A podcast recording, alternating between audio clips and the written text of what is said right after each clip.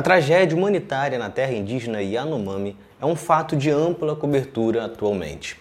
Porém, aqui você vai ver um pouco dessa história que se agravou nos últimos anos, mas que vem de muito tempo atrás. Mas, para quem ainda não sabe, o povo Yanomami é um dos maiores povos indígenas isolados da América do Sul.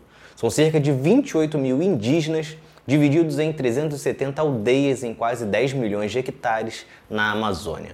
O primeiro dado histórico sobre os Yanomami é de 1787, relatado pelo historiador Pedro Agostinho.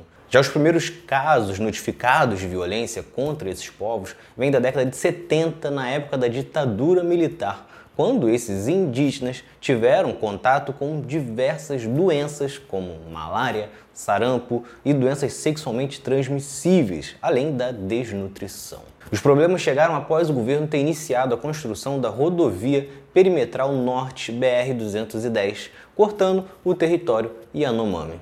Em 1975, a situação piorou quando a ditadura lançou o projeto Radan, que fez mapeamento mineral da região. Isso nos anos seguintes chegou a atrair 40 mil garimpeiros. Em 1983, o último ditador militar, João Figueiredo, apresentou um decreto abrindo as terras indígenas à mineração.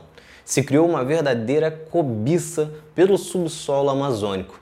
Esta ação da ditadura trouxe graves consequências. Segundo dados do Ministério da Saúde, entre 1987 e 1990, 14% da população Yanomami morreu por doenças associadas a essa invasão dos garimpeiros devido aos confrontos, destruições dos rios, contaminação por mercúrio ou outros danos ao ecossistema.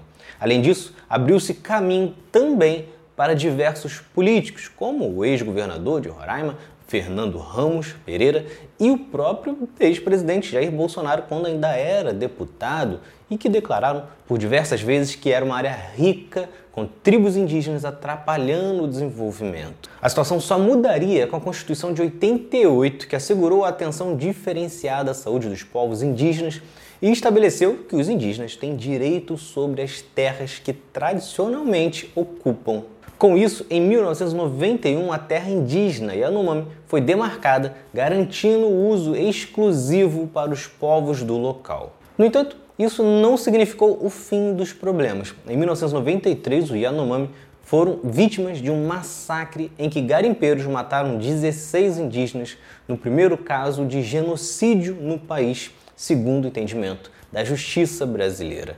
Situação que se repete agora. Em 2021, dois Yanomami foram assassinados por garimpeiros e a ação dos garimpeiros colaboradas com a omissão e até estímulo do governo Bolsonaro levaram novamente fome, doenças e morte para o território. Só em 2021 foram 22 mil casos de malária na região. Os números mostram que o aumento dos casos de malária acompanha o aumento de garimpo. Em dezembro de 2022, a área atingida pelo garimpo chegava a 5 mil hectares, um aumento de mais de 300% em relação ao final de 2018.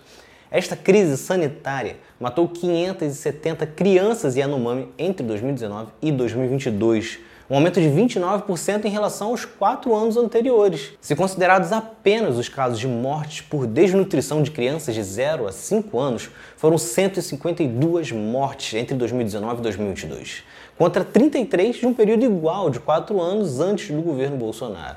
O domínio dos garimpeiros na região é tão grande que eles chegaram a destruir os postos de saúde e desviar medicamentos enviados para o território. O governo Lula apresentou ações de levar atendimento médico, alimentos e de combate ao garimpo ilegal, mas ainda deve ser uma longa batalha após quatro anos de terra arrasada.